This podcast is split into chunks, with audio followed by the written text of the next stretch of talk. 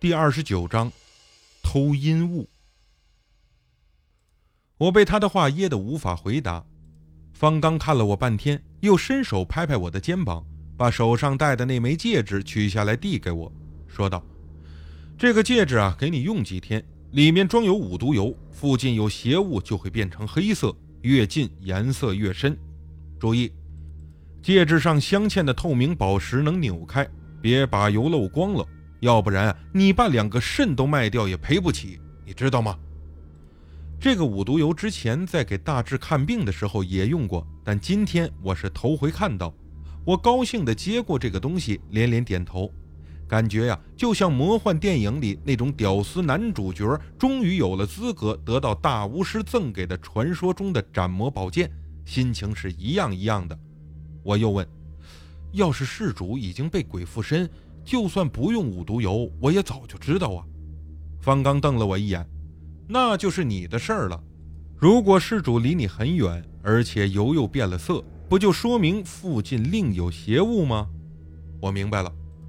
到了那天，我又是火车又是轮船，早早就辗转来到了普吉岛，在巴东的一家度假酒店看到打出的大横幅。上面用中泰两国文字写着“欢迎某某先生、某某小姐赴泰”之类的话。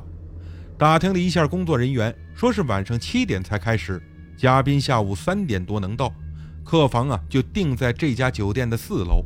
我在酒店对面的一家露天咖啡厅坐着。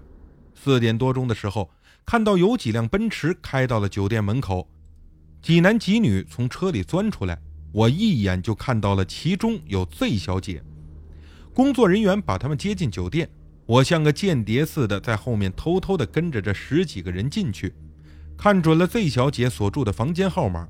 等他们各自进屋安顿之后，我悄悄走到了 Z 小姐的房门，观察戒指中五毒油的颜色，里面的橙黄色液体略微有些发深，我怕看错了，就继续朝走廊尽头走。说也奇怪，五毒油的颜色慢慢的从深变浅了。看来呀，这油还真是管用。但为了检测 Z 小姐随身带的东西中有邪物，我还得等她离开房间时再检查才行。机会来了，我站在走廊的拐弯处，好不容易等到 Z 小姐的房门打开，她和另外几个同伴有说有笑的下了楼。我悄悄地溜出来，重新站在了 Z 小姐房门口。五毒油又变身了。方刚之前已经说过。鬼附令半个月就会失效，这说明他的随身物品中还有别的邪物。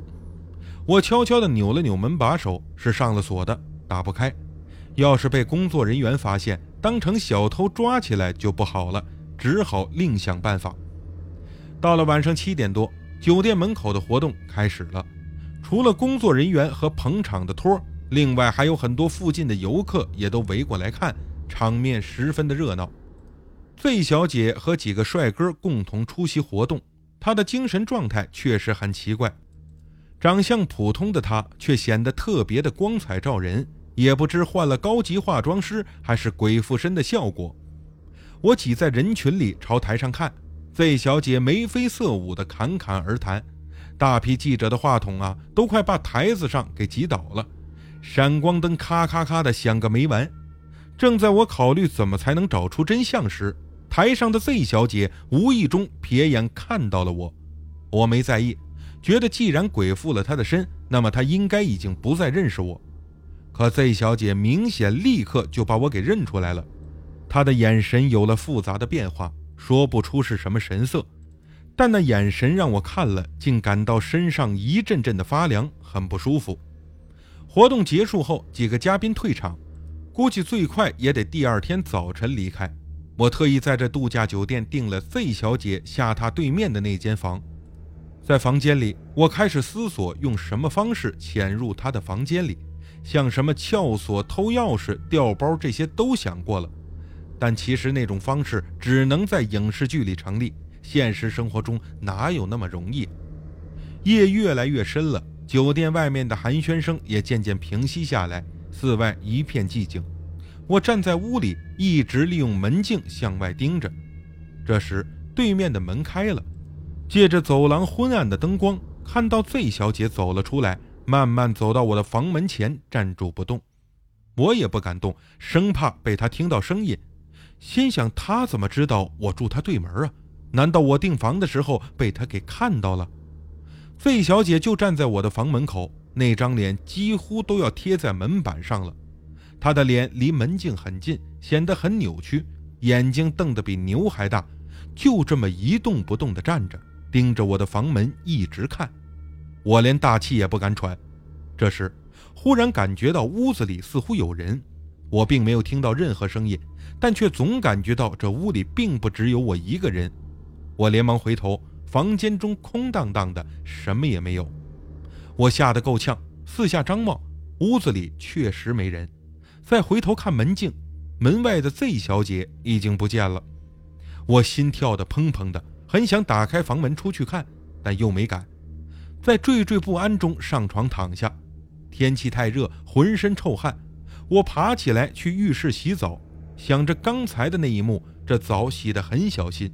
因为电影中一般都是在洗澡的时候闹鬼，好在啊，这不是电影。洗完澡出来，想着拿手机看时间，却怎么也没有找到。在去浴室之前，我很清楚的记得是放在桌上了，可四处找也没有找到。我站在窗前嘟囔着，却看到楼下的木质地板上似乎有一个白色的东西，很像手机，但天黑看不清。我拿上钥匙，壮着胆子打开房门，下到酒店大门口。